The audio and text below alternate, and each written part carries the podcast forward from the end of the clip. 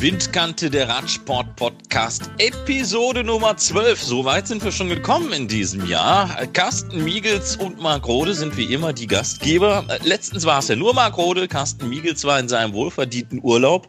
Wir wollten eigentlich nie bla bla und Bullshit reden, aber wie war es denn im Urlaub? Viel zu kurz, eine Woche, du, war gar nichts. Ich würde gerne länger, länger, länger Urlaub machen, aber ist gut. Ich freue mich, dass ich wieder bei dir sein darf. Allerdings, äh, wenn man 20 Mal im Jahr eine Woche Urlaub macht, dann kommt auch einiges zusammen, ne? Ja, ja, ja, unterm Strich macht es dann eine ganze Menge aus. Ist wohl wahr, du, ne?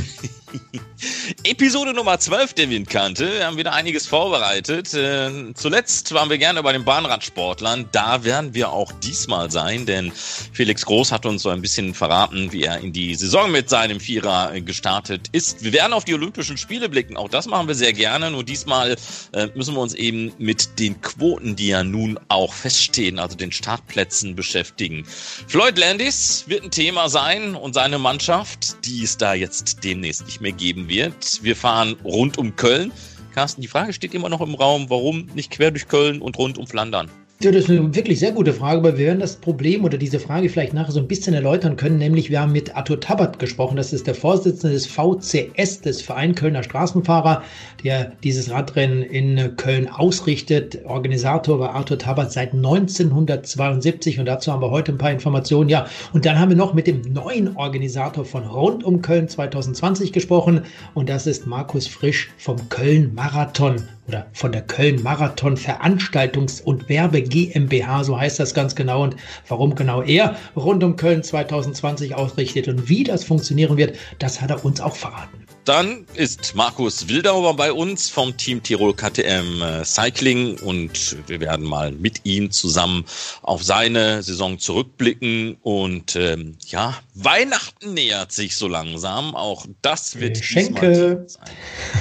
Ja. Du, du, du, pass mal auf, Marc. Ich hätte vielleicht einen viel besseren Vorschlag. Bells for a Better Life. Zu Weihnachten läuten bei WUM die Fahrradglocken und das äh, zugunsten eines Projekts in Sambia. Und darüber wollen wir nämlich auch heute sprechen. Was hältst du denn von einer Fahrradglocke zu Weihnachten? Ich glaube, du hast ja eine, aber die könnte etwas veraltet sein. Ja, die, die habe ich. Die wird auch gleich nochmal zum Einsatz kommen, aber zu einer Fahrradglocke gehört halt eben auch ein Fahrrad. Aber wir werden darüber reden. Wir werden ein gutes Werk tun mit Roombikes äh, zusammen und dann letztlich noch Sebastian Schönberger, den hatten wir beim letzten Mal im Interview gehabt. Da war ja am Ende noch die Frage offen nach Siri Neri Sotoli, Selle Italia, wohin wird der Weg führen?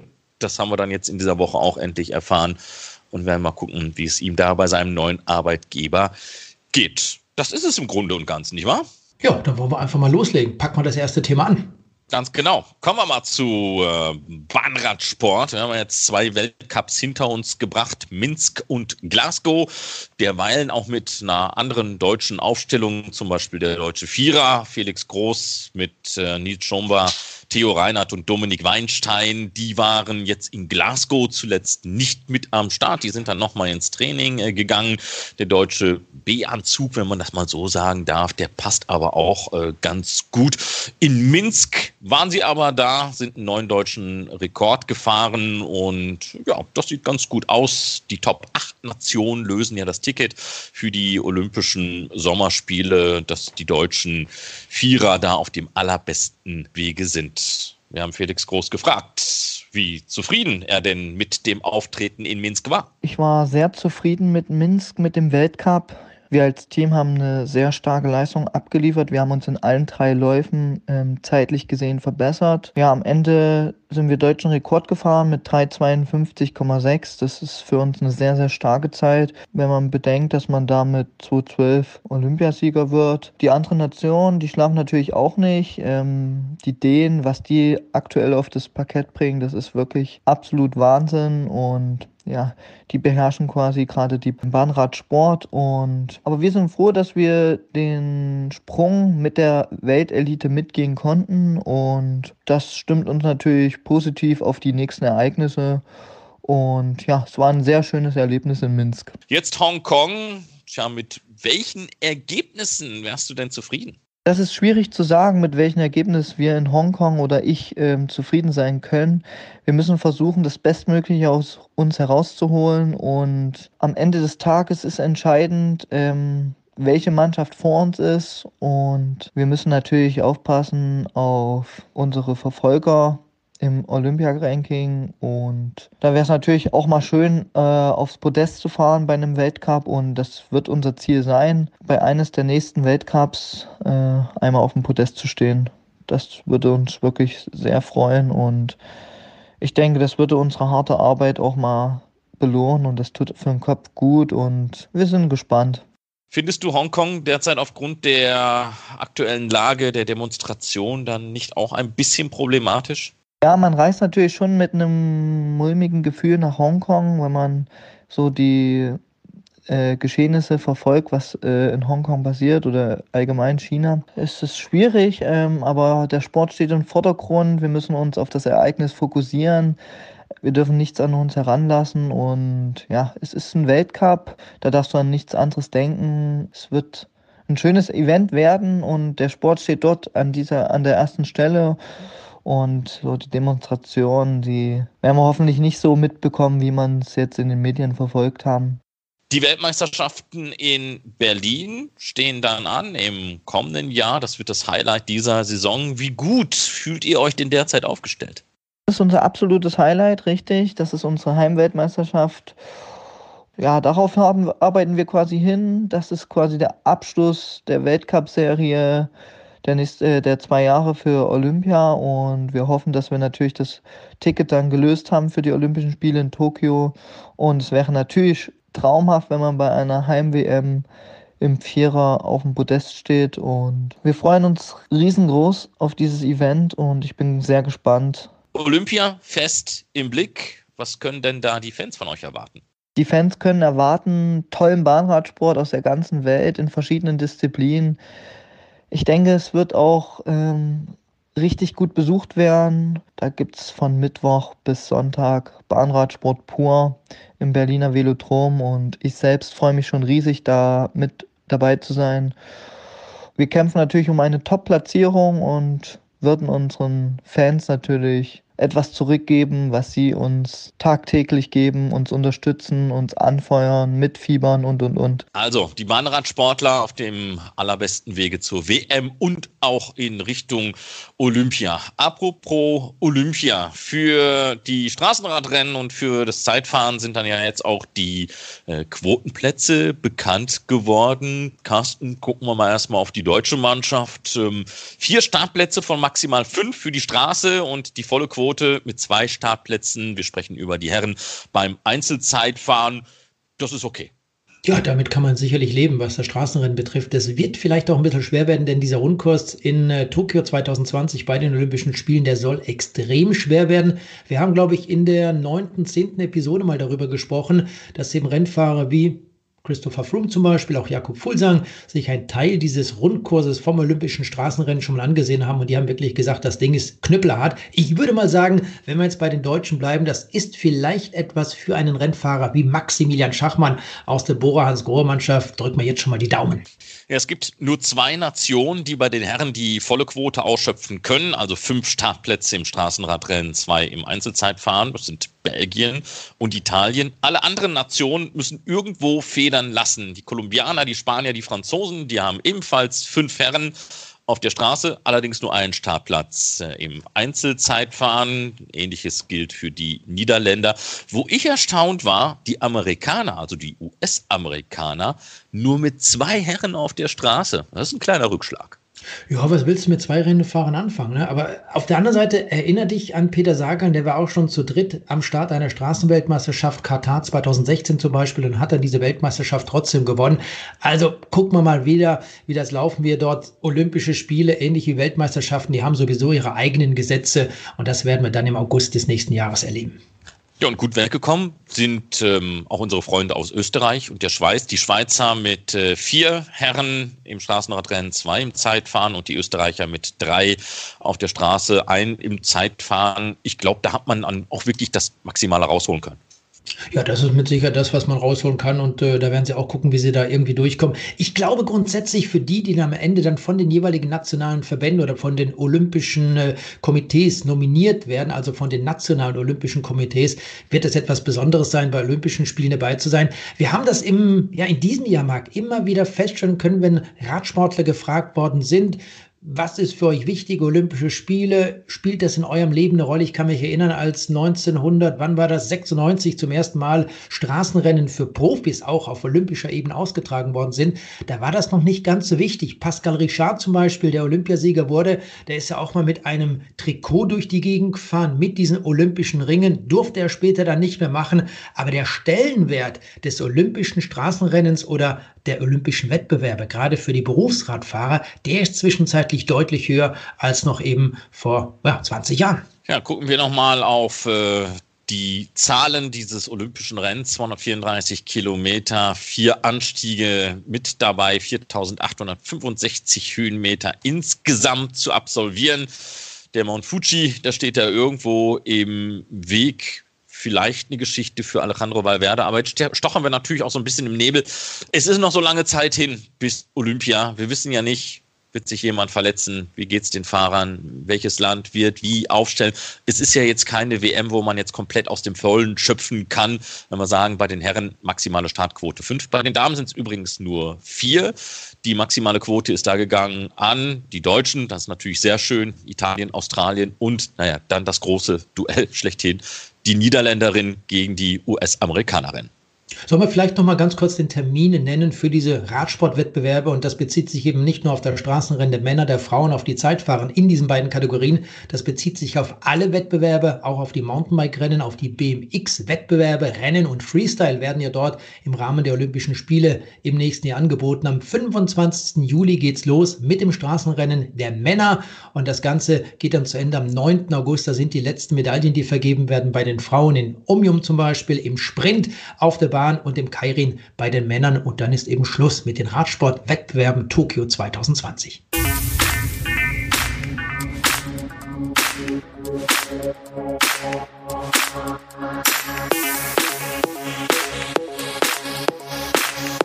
Wir hatten ja hier in einer unserer Podcast-Folgen äh, den Teamchef von Felbermeier Simplon Welz, Andreas Grossek, der auch zu dem Thema Doping gesagt hat, also die Leute, die da involviert sind, egal ob aktiv oder dann eben den Sportlern helfend, äh, sollten einfach lebenslang vom Sport weg. Und das ist auch irgendwie meine Meinung. Ja, jeder hat eine zweite Chance verdient, aber ähm, viele Leute, die einfach bewusst betrügen, wissen ganz genau, was für einen Schaden sie da anrichten. Floyd Landis gehört mit dazu, Carsten. Der hat ja dann auch sein eigenes Radsportteam gehabt, Floyds Pro Cycling gehabt. Denn das gibt es jetzt nicht mehr. Ja, das gibt's nicht mehr. Und äh, du hast dich ja in dieses äh, Thema, als ich letzte Woche im Urlaub war, auch mal sehr intensiv eingearbeitet, was äh, Floyd Landis und sein ehemaliges Team betrifft. Was hat er damals bekommen durch diesen Rechtsstreit gegen Lance Armstrong? 1,65 Millionen US-Dollar. Das ist eine Wahnsinnsdumme.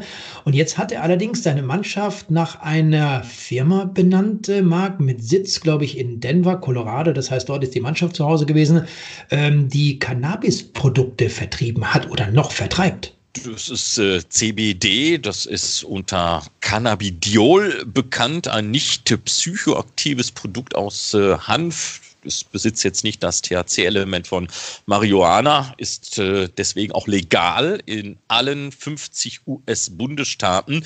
Und deswegen war das vom Sponsoring her auch völlig in Ordnung gewesen. Ähm, ja, aber trotzdem bleibt schon wieder so ein Geschmäckle. Ja? ja. Der, der, Typ, der uns da vor vielen Jahren an der Nase herumgeführt hat, äh, es, es ist schon ein bisschen seltsam. Aber worauf ich hinaus möchte, ist eigentlich eher, hätte man den nicht zulassen sollen, besser damals mit einer Lizenz. Also hätte man nicht sagen sollen, du bist gar nicht in der Lage, diese Lizenz von Silver Pro Cycling aus Kanada aufzukaufen, sondern wir möchten dich einfach gar nicht mehr in unserer Szene haben.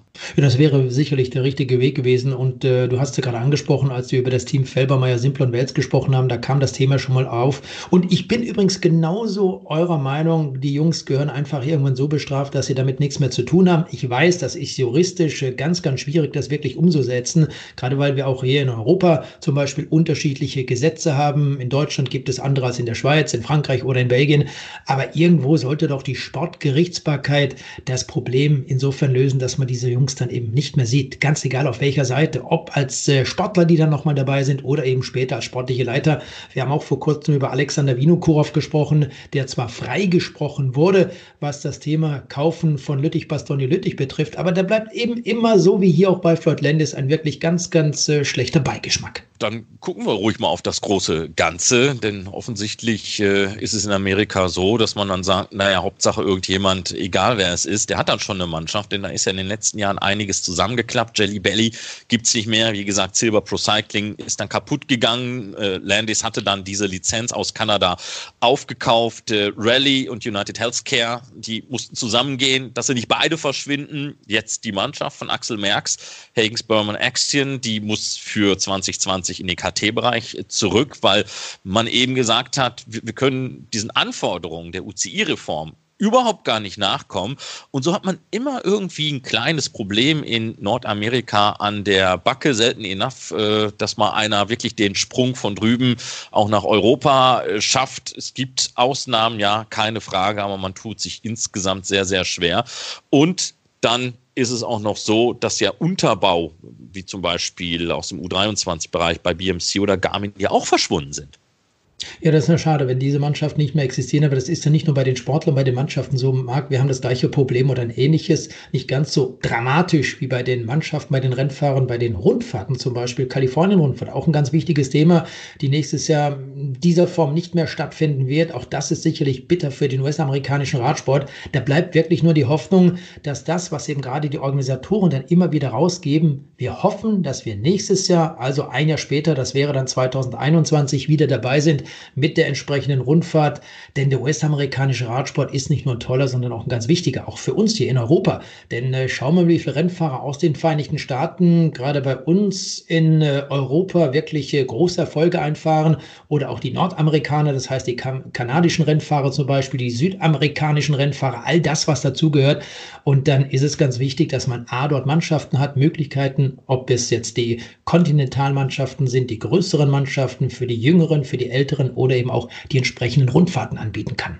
Jetzt hat man natürlich noch ein Problem, dass man mal so eben den Nachwuchs auch nicht aus dem Ärmel schütteln kann. Äh, der amerikanische Radsportverband, der hat da jetzt auf dem Weg auch in Richtung Tokio so ein bisschen das kleine Herzchen geöffnet und sich ausgeheult, wenn man äh, gesagt hat, ja, das Geld, das da ist, das wird jetzt reingepumpt und zwar in die Vorbereitung auf Tokio 2020.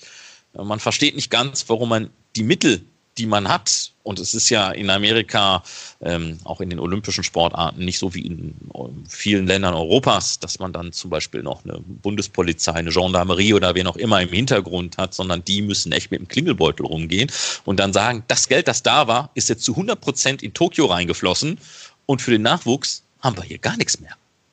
Ja, das ist ganz wichtig. Und da unterscheiden sich wahrscheinlich auch die Systeme. Du hast ja gerade Bundeswehr zum Beispiel angesprochen, eine Bundespolizei in Deutschland, auch ein ganz, ganz wichtiger Arbeitgeber für junge Sportler, für junge Athleten, die eben noch nicht auf dem Status der Berufsradfahrer sind, aber bei den Olympischen Spielen für einige Erfolge sorgen können. Wir haben vorhin über Felix Groß gesprochen, mit Felix Groß gesprochen. Das ist auch so ein Thema. Und äh, glücklicherweise, da darf man auch mal Danke sagen an Bundespolizei, an die Bundeswehr zum Beispiel, dass sie die Möglichkeit bieten, dass diese jungen Sportler sich so entwickeln, dass man eben dann auch den Sport hat. Vielleicht sicherlich auch gerade für welche, die nicht mit dem Sport so eng verbunden sind, aber eine kleine Vorbildfunktion, die gehört auf jeden Fall dazu. Und wenn das nicht mehr wäre, ich glaube, Marc, dann wird es bei uns ziemlich bitter aussehen, vielleicht ähnlich wie in den Vereinigten Staaten. Und um den Bogen nochmal zu schließen mit der Mannschaft von Floyd Landis, die es ja jetzt nicht mehr gibt, eigentlich klammern wir mal Floyd Landis aus, aber die Mannschaft als solche, das, das war ja eine coole Mannschaft. Wenn man sich nur mal so ein paar Fahrernamen anguckt, Travis McCabe oder Sergei Svetkov, der hat jetzt den Absprung in Richtung Sapura nach Malaysia geschafft oder Keegan Swerbul. Äh, das sind schon, das sind schon gute Jungs irgendwie, ja. Denen möchte man da ja auch nichts Böses anheften. Nee, warum auch? Äh, Floyd Landis, der hat äh, ja böse dafür bezahlen müssen und äh, irgendwann ist eben Schluss mit lustig. Wie alt ist der eigentlich zwischenzeitlich? Dürfte auch mit der 40 sein, oder? Wikipedia ne? nachgucken. Keine ja, Ahnung. ich glaube, so um die 43, um, die, um den Dreh herum. Ja, der hat äh, wirklich dafür bezahlt. Ich denke immer noch an die Tour de France 2006. Wir saßen damals in. Äh, in Frankreich und äh, er kam dann rein genau mit diesem riesen Vorsprung mit seinem Etappensieg und äh, ich werde das Thema übrigens nie vergessen. Das war eine meiner ersten Tour de France Teilnahmen und ich hatte damals nur eine SMS nach Hause geschickt. Das geht nicht. Das ist Betrug und im Nachhinein war ich natürlich glücklich, dass das wirklich dann in dieser Art und Weise bestätigt wurde.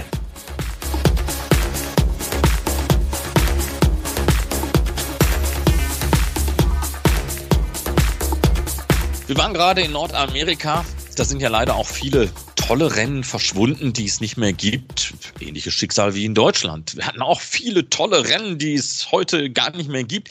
Einige sind uns aber erhalten geblieben oder sind wieder zurückgekommen, wie die Deutschland-Tour, anderer Dauerbrenner rund um Köln. Ja, ganz wichtiges Thema rund um Köln. Man kann ja immer wieder sagen, das ist der älteste noch existierende Klassiker oder das älteste noch existierende Radrennen in Deutschland. Da gab es ganz andere. Ich weiß das sehr gut, aber rund um Köln gibt es immer noch. Und jetzt heißt es äh, Daumen hoch für 2020. Ich persönlich glaube nicht, dass das Rennen 2020 äh, nicht stattgefunden hätte, aber es gab im Vorfeld einige Querelen mit dem äh, Veranstalter. Das ist der VCS, der Verein Kölner Straßenfahrer um Arthur Tabat. Das ist der erste Vorsitzende des VCS in Köln und dem äh, Organisationsleiter, dem technischen Direktor des Rennens, Alexander Donicke, denn der war seit, hm, ja, auch schon viele Jahre, seit 16 Jahren, glaube ich, immer an der Seite von Arthur Tabat und hatte zuletzt dann eben auch diese Funktion des technischen Direktors übernommen. Dann gab es Schwierigkeiten, da wollen wir gar nicht intensiv darauf eingehen. Da wurde in den letzten Wochen schon so viel geschrieben und äh, auch berichtet. Wir haben, glaube ich, auch schon mal kurz äh, bei Windkante darüber gesprochen. Aber jetzt kann man sagen, rund um Köln wird 2020 auf jeden Fall stattfinden. Das ist wirklich große Klasse und wir haben uns eben in den letzten Stunden mit Arthur Tabat vom VCS in Köln unterhalten. Wir sitzen quasi in den heiligen Hallen von rund um Köln. Wir sind bei Arthur Tabat, man kann sagen zu Hause, hier wo rund um Köln seit vielen, vielen Jahren äh, organisiert wurde. Und neben mir sitzt der Großmeister von rund um Köln, Arthur, seit 1972 bist du bei rund um Köln dabei. Und jetzt äh, gab es vor einigen Tagen die Entscheidung, dass du und der Verein, der VCS, der Verein Kölner Straßenfahrer, du bist ja dort der erste Vorsitzende, im nächsten Jahr nicht mehr dabei sein wirst. Ähm, wie war das zwischen diesen Jahren von 1972 bis heute? Das ist ja schon so ein bisschen dein Werk, dieses Rund um Köln, natürlich immer wieder mit den Mitarbeitern, mit deinen Vereinsmitgliedern. Also Rund um Köln habe ich 1973 komplett übernommen, obwohl ich 72 schon äh, fast alles gemacht habe. Aber 73 habe ich gesagt, habe ich angefangen mit Rund um Köln zu organisieren. Und äh, ich muss sagen, Rund um Köln war immer schwierig und immer ein Kampf, das Rennen auf die Beine zu stellen. Ich habe alle Höhen und Tiefen erlebt und äh, bin heute froh, dass ich mir die Last weggenommen habe und das Rennen an den Köln-Marathon übergeben habe und bin mir sicher, dass hier eine gute Zusammenarbeit auf die weiteren Jahre erfolgt. Es gab ja in den letzten Monaten immer wieder Gerüchte, wer rund um Köln 2020 organisieren würde. Ob die ASO zum Beispiel aus Frankreich, die jetzt die Deutschlandtour mit organisiert, kam auch mal mit ins Gespräch. War da etwas dran an diesen Gerüchten? Nein, ich habe nie mit, äh, mit der ASO gesprochen. Und äh, mein zweiter Vorsitzender, der Günter Ganter, der hatte mal ein Gespräch äh, in Frankfurt mit dem äh, Herrn, äh, mit dem Herrn Rach genau. Und äh, wahrscheinlich hat man ihn da gesehen, deshalb hat man vermutet, wir würden mit äh, Herrn Rach äh, zusammenarbeiten. Das war aber nicht der Fall. Und äh, meine, mein Wunschdenken ist schon seit Jahren eigentlich, dieses Rennen an den Köln-Marathon zu geben, weil die machen saubere Arbeit, die sitzen im Radstadion, haben alle Voraussetzungen, um große Veranstaltungen durchzuführen. Und deshalb, denke ich, äh, haben wir hier den richtigen Weg gewählt. Wenn man hier durch dein Büro läuft, ähm, dann sieht man viele Plakate, Fotos und alles, was dazugehört aus vergangenen Jahren. Ich habe vorhin noch Mario Cipollini gesehen, irgendwann 1994 war das, glaube ich, in Stuttgart damals. Du bist in Sachen Radsport ein, ein weitgereister Mann, eine Persönlichkeit, kann man ruhig an dieser Stelle sagen. Du sammelst ja auch hier in deinen heiligen Hallen viele, viele Trikots. Wenn du jetzt aber mal auf rund um Köln zurückblickst, seit 1972 zum Beispiel, was war für dich persönlich ganz spontan mit die, mit die schönste Erfahrung in Sachen rund um Köln, das schönste Erlebnis oder vielleicht auch das schwierigste, das schlimmste? Da fangen wir mit dem Schlimmsten an. Schwierigste war damals, äh, als das Rennen wegen Schnee absagen musste. Da standen äh, Jan Ulrich und so weiter alle am Start und wollten starten, beziehungsweise wir waren noch im Hotel. Da waren wir noch in Leverkusen. Ja, genau, in Leverkusen waren wir da. Und äh, das Rennen musste abgesagt werden, weil die Strecke vereist war. Wir konnten also wirklich nicht fahren. Das schönste Erlebnis war dann später, als 2000, äh, 2003, als Jan Ulrich äh, rund um Köln gewinnt. Mit äh, drei Minuten Vorsprung kam er alleine ja an. Da hatten wir bei der DVK-Versicherung am Rheinauf äh, Start und Ziel. Und ne, Ziel. Start war ja in Leverkusen. Und äh, das war mein schönstes Erlebnis, muss ich sagen. Obwohl ich auch viele, viele Höhen und auch viele Tiefen erlebt habe, die ich alle nicht aufzählen kann jetzt. Man hat ja vor einigen Jahren dann noch den Termin verlegt. Du hast gerade über den Schnee gesprochen. Das war damals im Frühjahr, glaube Mitte April war das immer wieder gewesen. Jetzt findet rund um Köln im Juni statt. War das die richtige Entscheidung für das Rennen? Ich denke schon, ja. Wir haben natürlich bessere Bedingungen. Und ich war immer am Zittern, wenn wir Ostermontag äh, rund um Köln hatten. Wie wird das Wetter? Wir hatten ja schon über 20 Grad mal, aber wir hatten auch Schnee und, und Eis und kalt. Und da habe ich gesagt, kann ich den, den Sport nicht mehr antun. Wir gehen jetzt endlich in den Sommer und damit hat es sich. Und wenn rund um Köln 2020 jetzt vom neuen Veranstalter stattfinden wird, das Jedermannrennen, so wie es in den letzten Jahren dabei war, wird auf jeden Fall auch wieder dazugehören. Es bleibt alles so wie, wie, wie gehabt. Wir werden auch die Strecken kaum verändern.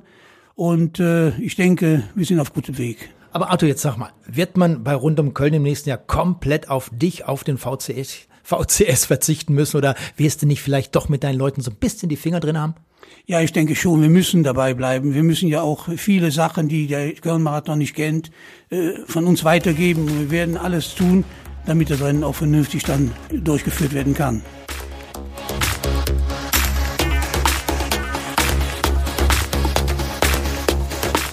So, da wird also viel Arbeit auf Markus Frisch und seine Kolleginnen und Kollegen warten. Er ist Geschäftsführer der Köln Marathon Veranstaltungs- und Werbe GmbH. Und das ist eben nicht nur der Rhein-Energiemarathon in Köln 2020, der übrigens seit vielen Jahren ausgetragen wird.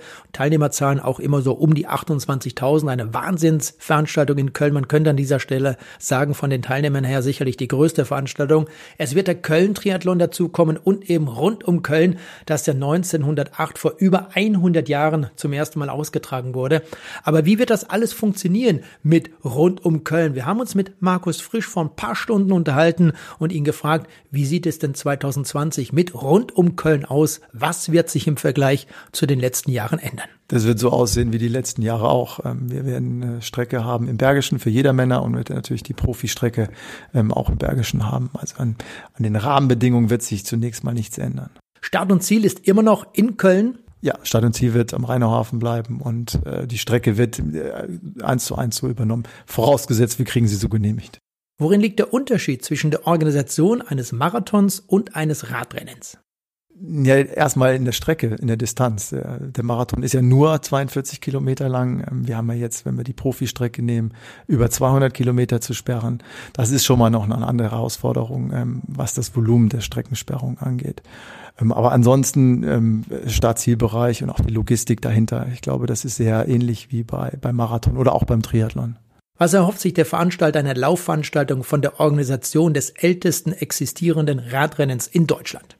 dass eine traditionsreiche Veranstaltung wie rund um Köln auch weitergeführt wird. Ähm, am, am Ende ähm, wirtschaftliches Interesse, das werden wir sehen, ob das sich bewahrheitet. Ähm, aber ich glaube, dass wir ähm, mit, mit rund um Köln eine traditionsreiche Veranstaltung hier in Deutschland haben und die, die darf nicht aufhören ähm, und muss weitergeführt werden. Ist denn im Jedermann-Rennen noch Luft nach oben? Kann man die Zahl der Teilnehmer noch erhöhen?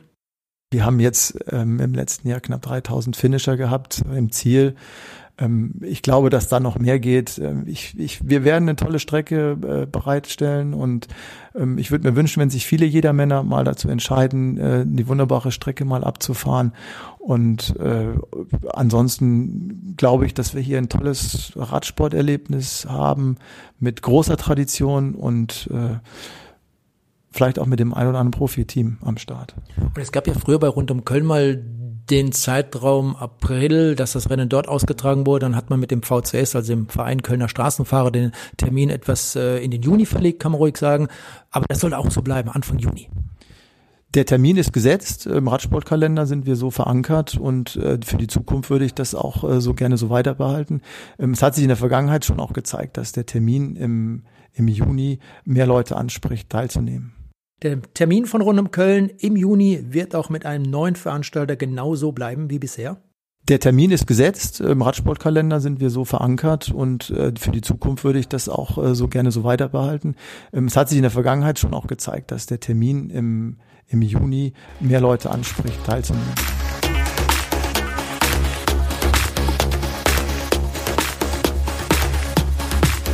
Mein Name ist Markus Wildauer, ich bin 21 Jahre alt und wohne in Schlitters am Eingang des Zillertals.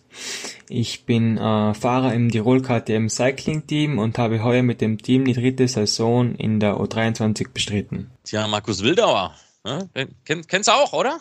Oh ja, den, den, den verfolge ich äh, seit einigen Jahren, muss ich sagen, mit äh, großer Aufmerksamkeit. Äh, unter anderem auch dieses rosa Trikot, das er letztes Jahr beim Giro U23 getragen hat. Das war schon große Klasse, was er dort geleistet hat. Und er kommt ja aus meinem Lieblingsbundesland in Österreich. Er kommt aus Tirol, Eingangs Zillertal. Dort ist er zu Hause. Und ich finde es einfach klasse, wie er sich entwickelt hat. Ja, das geht Schritt für Schritt. Da wird nichts übereilt und äh, auch keine Angst vor großen Namen. Mit Chris Froome und Vincenzo Nibali hat er ja schon einen gemeinschaftlichen Auftritt gehabt in diesem Jahr bei der Tour of the Alps. Und äh, da da mal die Frage, welche Erfahrung er gesammelt hat. Ich bin nun schon zweimal bei der Tour of the Alps am Start gewesen. Äh, die größte Erfahrung, die ich speziell bei meiner ersten Teilnahme in diesem Rennen gemacht habe, war, ähm, dass ich einen sehr guten Eindruck über das Leistungsniveau der Profis bekommen habe. Äh, und ich war total überrascht, äh, wie hoch eben das Grundtempo im Hauptfeld war, als zum Beispiel äh, das Team Grobama FDSchö die Nachführarbeit im Feld gemacht hat. Und das ist ja eigentlich auch ganz wichtig für diese jungen Burschen, dass sie, wenn sie denn das entsprechende Talent dazu haben, dann jetzt auch eigentlich in diesem Alter genau diese Schritte schon machen, um sich mit diesen Leuten zu messen. Ja, ganz bestimmt, denn äh, dass er mit den Großen mithalten kann, das hat er gezeigt. Jetzt gilt es eben nur mit diesen doch relativ jungen Jahren, er ist gerade mal 21 Jahre alt, das Ganze noch entsprechend umzusetzen.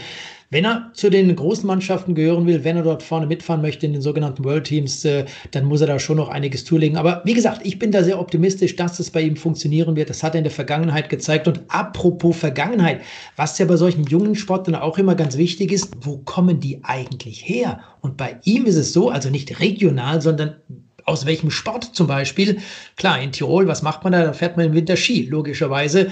Er ist durch seinen Papa zu diesem Sport gekommen, denn sein Vater war früher bei Mountainbike-Rennen, in Österreich sagt man ja bei Bewerben immer wieder dabei und so bei den Straßenrennen ebenfalls und sein Onkel zum Beispiel auch Straßenrennen gefahren. Also die wissen in der Familie Wildauer schon, wie das mit Radrennen funktioniert. Das kommt nicht von ungefähr. Er ist quasi, man kann schon sagen, in einer Radsportfamilie groß geworden. Ja, hat ja nun auch Österreich in diesem Jahr bei der Europameisterschaft und bei der WM repräsentiert. Und da nimmt man natürlich auch so ein bisschen was mit auf dem weiteren Weg der Entwicklung. In die weitere Entwicklung nehme ich mit, dass ich als junger Fahrer schon quasi Erfahrung und Abläufe von solchen Großveranstaltungen kennenlernen durfte, was denke ich sicher ein großer Vorteil für die Teilnahme an zukünftigen WMs oder EMs sein wird.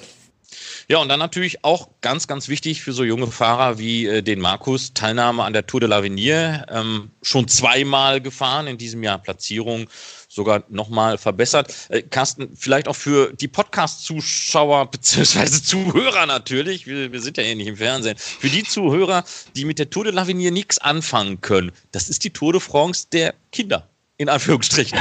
ja, so, so, kann man das sagen, genau. Die gibt es auch schon seit vielen, vielen Jahren, seit äh, den 60er Jahren. Und Jean-Claude redet ja auch immer wieder darüber, wenn äh, ehemalige Profi dieses Rennen gewonnen haben. Gian Bas Battista Baron Kelly zum Beispiel fällt mir ein, aus deutscher Perspektive war Olaf Ludwig der Erste, der dieses Rennen gewonnen hat, 1983. Dann kamen andere dazu. Laurent Fignon zum Beispiel war Sieger bei diesem Rennen. Und ganz interessant mag, gerade in den letzten Jahren, Nairo Quintana zum Beispiel, im Jahr 2010 hat er diese Rundfahrt gewonnen. Marc Soler aus Spanien 2015 war Sieger dieser Rundfahrt. Oder auch, äh, ja, nehmen wir den Tour de France-Sieger des Jahres 2019, Egan Bernal, Tadej Pogacar 2017 beziehungsweise 2018. Und wir sind gespannt, was nämlich der erste norwegische Sieger des Rennens, der hat dieses Jahr gewonnen, Tobias Voss, in Zukunft machen wird. Auch von ihm darf man sehr, sehr viel erwarten. Also die Tour de l'Avenir, Marc, die du gerade angesprochen hast, das ist eben für diese jungen Rennfahrer eine der wichtigsten und unterm Strich auch schwierigsten Rundfahrten überhaupt. Tja, und da auch die Frage an den Markus. Was hat ihm denn 2019 bei der Tour de l'Avenir besser gefallen als beim Auftreten 2018? Was mir auf jeden Fall heuer besser an mir selbst gefallen hat, war, dass ich mir die Rundfahrt im Vergleich zum Vorjahr viel besser eingeteilt habe. Das soll heißen, äh, ich habe in den ersten Tagen ziemlich mit meinen Körnern gespart, um dann in der Rundfahrt hinten raus noch relativ frisch zu sein. Und das habe ich im Grunde dann auch geschafft. Ähm, bei meiner ersten Teilnahme an der Lavinia äh, waren nämlich die letzten Tage eher ein Kampf ums Überleben, weil ich so erschöpft war, muss ich sagen. Leider habe ich es auch heuer nicht so wirklich geschafft, dass ich bei der Lavinia wirklich in Topform bin. Äh, das wird dann die Aufgabe für nächstes Jahr sein, denke ich. Naja, und dann gab es ja noch einen ganz tollen Auftritt, äh, zuletzt beim Crow Race. Das ist das, was früher mal Kroatien-Rundfahrt war. Dann hat es da Streitigkeiten gegeben mit dem ehemaligen Veranstalter. Ich möchte euch das jetzt ersparen, das alles äh, auseinanderzufummeln. Jedenfalls ist das Ganze dann auch vor Gericht gegangen. Deswegen heißt das Kind nicht mehr Kroatien-Rundfahrt, sondern Crow Race hat dann auch einen neuen Platz bekommen. Und da war dann Markus auch wieder gut unterwegs, hat das Bergtrikot tragen dürfen, hat es am Ende nicht verteidigen können. Aber äh, Carsten, ich fand da auch bei diesem Crow Race, äh, das war ein couragierter Auftritt. Nein, ich finde auch, was er dort gezeigt hat, vor allem wie er gefahren ist, wie er sich das Trikot erobert hat, das war große Klasse. Und man darf noch einmal sagen, 21 Jahre. Äh, da wissen einige noch gar nicht, was sie in der Zukunft machen wollen. Und da ist er wirklich sehr flott unterwegs als junger Rennfahrer und äh, wir drücken ihm einfach mal die Daumen, Mark, dass er sich weiterhin so entwickelt. Ja, so ein Bergtrikot, da ist immer die Frage, war das jetzt dann doch der Druck, den man verspürt hat? Oder hat das doch eher Bock gemacht, mal in so einem Sondertrikot unterwegs gewesen zu sein? Ich würde nicht sagen, dass ich Druck verspürt habe. Ähm, es hat definitiv Spaß gemacht, das Bergtrikot zu tragen. Ich war wegen dem Trikot jeden Tag sehr motiviert, um in die Gruppe des Tages zu kommen, ähm, um umso auch das Trikot in den darauffolgenden Etappen tragen zu können. Naja, jetzt müssen wir natürlich dann weiterschauen, auch äh, auf das Jahr 2020. Wie und wo geht denn da die sportliche Reise weiter? 2020, also in meinem letzten U23 Jahr, äh, werde ich mit großer Wahrscheinlichkeit noch ein weiteres Jahr für das Tirol KTM Cycling Team fahren. Äh, ich würde sagen, dass ich mich im äh, Team nach wie vor super wohl fühle und bin zuversichtlich, dass ich mit der tollen Unterstützung des Teams den Sprung zu den Profis schaffen werde. Und Carsten, du hast es gerade gesagt, äh, wenn man Österreicher ist und nichts mit Schnee am Hut hat, Schwierig. ist man kein Österreicher, glaube ich. Also ich meine, ich komme aus dem Ruhrgebiet. Ich muss schon immer nach Bottrop in die Skihalle fahren, wenn ich da mal was Weißes sehen will, weil bis das hier mal vom Himmel fällt, ähm, das ist, sind ja Legendenbildungen. Aber äh, der Markus auch, klar, da die Frage eigentlich fast unnötig. Wie verbringst du deinen Winter? Im Winter ähm, werde ich, wie es sich äh, für einen Tiroler gehört, einige Skitouren gehen. Das meiste Wintertraining äh, wird sich aber wahrscheinlich am Fahrrad abspielen. Uh, unser Team hat dazu in Latise am Gardasee über die Wintermonate ein Apartment gemietet welches äh, die Fahrer kostenlos für Trainingszwecke nützen können. Auch ein Trainingslager weiter im Süden, wahrscheinlich in Spanien, wird mit ziemlicher Sicherheit dabei sein. Äh, nicht zu vergessen ist im Winter natürlich das Krafttraining, welches ich einmal in der Woche im Olympiazentrum in Innsbruck machen werde. Das ist ähm, die, die legendäre Klingel 2.0. Die Urklingel hat ja mal der liebe Kollege Ron Ringgut äh, ins Spiel gebracht, um sich während der Tour de France Übertragung einzubimmeln. Durchzusetzen. Meine eigene Klingel. Das ist die Klingel, mit der ich mich einbimmel. Eben auch schon legendär einige Rundfahrten mitgemacht. Auch wenn manchmal Carsten und Jean-Claude leichte Meinungsdifferenzen haben, ist das die Schlichtungsklingel oder eben die Klingel, wenn eine Burg im Weg steht wenn ich was sagen möchte. Ja, aber es gibt auch noch andere Klingeln, Carsten. Ja, es gibt viele, viele, viele Klingeln, aber eine ganz besondere Klingel, die ist mir vor ein paar Wochen aufgefallen, als mir eine E-Mail ins äh, Haus flatterte. Ich habe das Ganze da mal gelesen und dachte, Mensch, das ist doch mal was Interessantes. Und ich wusste ehrlich gesagt gar nicht, dass es die Firma Wombike gibt. W-O-O-M geschrieben, eine Firma aus Österreich. Und die wurde 2013 gegründet. Man kann da schon sagen, in einer Wiener Garage. Also da hat man irgendwo getüftelt, wie die Mountainbike-Pioniere in den Vereinigten Staaten irgendwann in den 60er, 70er, 80er Jahren. Und das ist der Pionier für sehr leichte, ergonomisch an die Proportion von Kindern angepasste Fahrräder. Und äh, sie möchten damit natürlich Kinder entsprechend Unterstützung, bewegen und freien mit dem Bike, begeistern und all das, was dazugehört. Ja, und dann haben wir uns mal mit Christian Betzdecker unterhalten. Das ist einer der Gründer von Wombike in Österreich.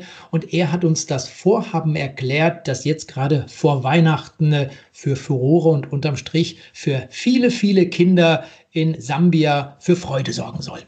Ich bin Christian Betzdecker, bin Gründer von Boombikes und wir stellen hochwertige Kinderfahrräder her. Und wir haben uns so als Ziel gesetzt, dass wir möglichst viele Kinder weltweit zum Fahrradfahren begeistern wollen. Zur Weihnachtszeit ist ja immer die Zeit des Gebens und der, jeder, der Papa ist oder Mama ist, ähm, so gut wie all unsere Kunden, weiß auch, dass das Schenken der eigentliche Sinn des Weihnachtens ist oder dass das besonders viel Freude macht. Wir haben uns dann gesagt, was, wo können wir als Firma geben und haben dann über Freunde in der Industrie World Bicycle äh, Relief kennengelernt. Und das ist ein wirklich tolles Programm, wo ähm, Menschen Fahrrädern zur Verfügung gestellt werden, also wo ein, einfach Entwicklungshilfe mit Fahrrädern betrieben wird. Und da haben wir gesagt, das, das finden wir gut. Da, da wollen wir dabei sein und da wollen wir auch unseren Beitrag leisten, gemeinsam mit unseren Kunden und wollen da sozusagen Plattform dafür sein. Wie funktioniert diese Bestellung? Geht man einfach auf die Website von OneBike und bestellt einfach eine Klingel? Also es ist ganz einfach für den Endkunden. Man kauft sich eine Klingel und hat damit schon gespendet. Wir spenden den Reinerlös der Klingel für World Bicycle Relief. Und dafür werden dann ähm, speziell designte Fahrräder gekauft, die den Menschen zur Verfügung gestellt werden. Es sind, wie gesagt, ganz spezielle Fahrräder, die sind auf die Bedürfnisse der Menschen oder auf die Bedürfnisse von Entwicklungsländern zugeschnitten. Die sehen ein bisschen anders aus als Fahrräder bei uns, weil die Anforderungen auch andere sind. Dadurch werden, werden einfach Dinge ermöglicht. Zum Beispiel ähm, fahren sehr viele Kinder zur Schule damit und es werden regelmäßige Schulbesuche ermöglicht. Es wird der Weg zur Schule verkürzt und beschleunigt. Dadurch gehen die Kinder mehr zur Schule, schaffen eher den Abschluss. Und es ist also wirklich Entwicklungshilfe da, wo es sein soll bei den, bei den Menschen. Und es ist das Thema, dass das Fahrrad ein Enabler ist und einen besseren, einen besseren Lebensstandard ermöglicht, auch viel als Transportmittel genutzt wird. Und das fanden wir eine gute Sache und unterstützenswert und machen das jetzt.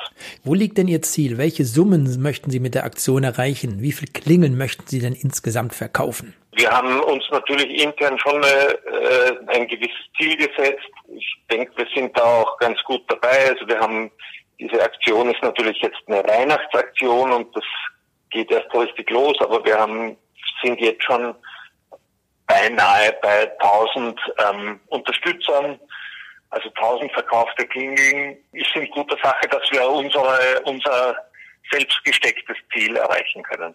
Nochmals kurz zu den Rädern. Was sind das für Fahrräder? Die Fahrräder sind ganz speziell designt. Die haben einen, sind Eingangfahrräder, haben 26 Zoll Reifen, weil die Verfügbarkeit ähm, am besten ist, haben zum Beispiel Stahlrahmen, die sehr, sehr robust sind weil da auch Dinge unter Umständen auch schwere Lasten damit transportiert werden und sind also wirklich ganz, ganz speziell gestaltet, werden lokal in den Märkten zusammengebaut. Da werden auch Fahrradmechaniker lokal ausgebildet, werden auch Jobs geschaffen. Ist eine total runde Sache, ist auch sehr professionell gemacht und dafür setzt man uns ein.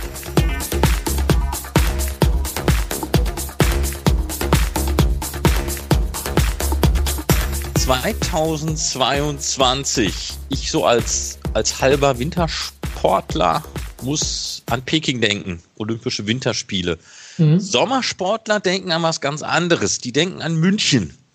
Nee, nicht Wiederholung der Olympischen Spiele, sondern Großereignis. Europameisterschaften. Es ist ja mittlerweile in, dass die oder viele olympische Sportarten sich zu einer großen EM zusammenschließen. In Berlin, in Glasgow haben wir das erlebt. Großer Erfolg, Carsten. Und jetzt ist München dran, 2022. Genau, diese European Games, die werden also jetzt in äh, München ausgetragen und ganz besonders freut man sich eben auf die Radsportwettbewerbe. Der Generalsekretär des Bundesdeutscher Radfahrer Martin Wolf hat vor ein paar Tagen gesagt, der gehört ja zur UCI, UCE heißt sie, also der European äh, Cycling Federation. Und der sagte, dass man bereits im Frühjahr vor vielen Monaten mit diesen Gesprächen bereits begonnen hat. Und jetzt werden eben in München die olympischen Disziplinen Straße, Bahn, BMX und Mountainbike ausgetragen. Da freut man sich wirklich ganz besonders auf diese Wettbewerbe, während die einen im Olympiapark ausgetragen werden, das heißt Mountainbike, BMX und Bahnradsport Wettbewerbe werden die Straßenwettbewerbe dann irgendwo anders in München stattfinden. Aber das alleine sollte für einen Wahnsinnsflair sorgen. Das sind 50 Jahre nach den Olympischen Spielen, die 1900, du hast ja schon angesprochen, 72 in München ausgetragen wurde. Also damit ein weiteres Großereignis in der bayerischen Landeshauptstadt. Ja, und irgendwie ja wie kleine Olympische Spiele auch. Also selbst wenn wir es ja hier ja. in Deutschland nicht gepeilt kriegen, mal Olympische Sommerspiele wieder auszurichten oder Winterspiele, an denen hat arbeiten daran auch die Zähne ausgebissen zuletzt. Ich möchte euch ersparen, wie meine Meinung zu der ganzen Thematik ist. Nein, das ist schon mal schön. Und ich habe auch den Eindruck, dass ähm, dieser Großevent, den gibt es ja jetzt auch noch nicht so lange, den auch noch jungen Europa spielen, also sozusagen den Olympischen Spielen der europäischen Staaten, jetzt schon den Rang abgelaufen hat. So, dann kommen wir noch ähm, zu einer Auflösung. Letzte Woche hatten wir ein Interview gehabt mit Sebastian Schönberger. Der ist ja noch unterwegs gewesen, zuletzt für Nere Sotoli Selli Italia und hat ja offen gelassen, wohin es ihn verschlagen wird. Wir konnten zwischen den Zahlen heraushören, dass es die italienische Mannschaft nicht mehr sein wird. Nur die Frage war, wohin geht's? Jetzt haben wir die Antwort. B&B Hotels Vital Konzept. Ist eine gute Adresse, oder? Ja, finde ich auch. Tolle französische Mannschaft. Aber die Frage, die mich äh, besonders beschäftigt in diesem Zusammenhang, da gab es auch schon noch ein paar andere, denn wir wissen ja, dass die Franzosen nicht zwingend äh, Englisch reden wollen, nicht zwingend Deutsch oder Österreichisch oder was auch immer sprechen wollen. Wie läuft es denn da eigentlich mit der Sprache? Äh, zu meinen Französischkenntnissen, ähm, die liegen eher noch so bei Null. Ähm, aber ja, ich denke, das werde ich dann auch schnell lernen. Ich habe äh, Italienisch auch in eineinhalb Jahren eigentlich ganz gut gelernt, wo ich jetzt alles verstehe und eigentlich ganz, ganz okay spreche. Und ja, jetzt heißt es mal ähm, über den Winter ein bisschen reinbüffeln und dann ähm, ja, soll ich das schon ein bisschen Französisch verstehen und dann laufe der Saison denke ich, dass das sicher besser wird. Obwohl natürlich das Team sicher international aufgestellt ist, ähm, muss ich äh, viel, viel mehr Leute Englisch sprechen und auch verstehen. Also das ist jetzt nicht so das große Problem. Das war sicher in Italien ein, größeres Hindernis für mich und ähm, ja, ich glaube, da habe ich in Italien schon genug dazugelernt, ähm, dass man mit diesen Dingen ganz locker umgehen kann und ähm, ja, das lerne ich dann ein bisschen nebenbei. Die französische Sprache gefällt mir. Ähm, und ja, bin eigentlich motiviert, dass ich es dann lerne. Ja, die Mannschaft an sich ist, ist super. Ähm, ich bin eben durch äh, meinen Manager dazugekommen, der hat mir zu diesem Team gebracht. Ich wollte einen Wechsel, ich wollte ähm, wieder einen Schritt vorwärts machen. Und ja, das habe ich sicherlich mit dieser Mannschaft geschafft, weil ähm, sie haben große Ambitionen, sie wollen ganz nach oben und ja, die Professionalität, die haben sie bestimmt. Ähm, ich bin jetzt eben gerade in der Bretagne und haben unser erstes Teamtreffen und da merkt man einfach, dass äh, ein anderer Wind weht und äh, äh, mit hoher Professionalität gearbeitet wird. Und das ist äh, sicher eine große Motivation für mich, auch wenn es kein World Tour Team ist. Äh, dennoch glaube ich, ähm, kann ich irrsinnig zufrieden sein mit, dieser, mit diesem Wechsel.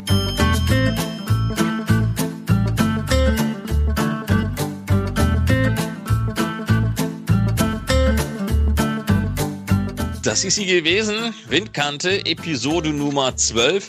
Letzte Woche war seltsam. Ich war alleine und ich hatte dann entsprechend auch das letzte Wort gehabt. Ich bin mehrere Tage leer im Kopf dahin vegetiert und wusste gar nicht, wie ich mit dieser Situation umgehen sollte. Dieser Woche wird alles wieder besser, weil der Carsten ist da und der hat das letzte Wort.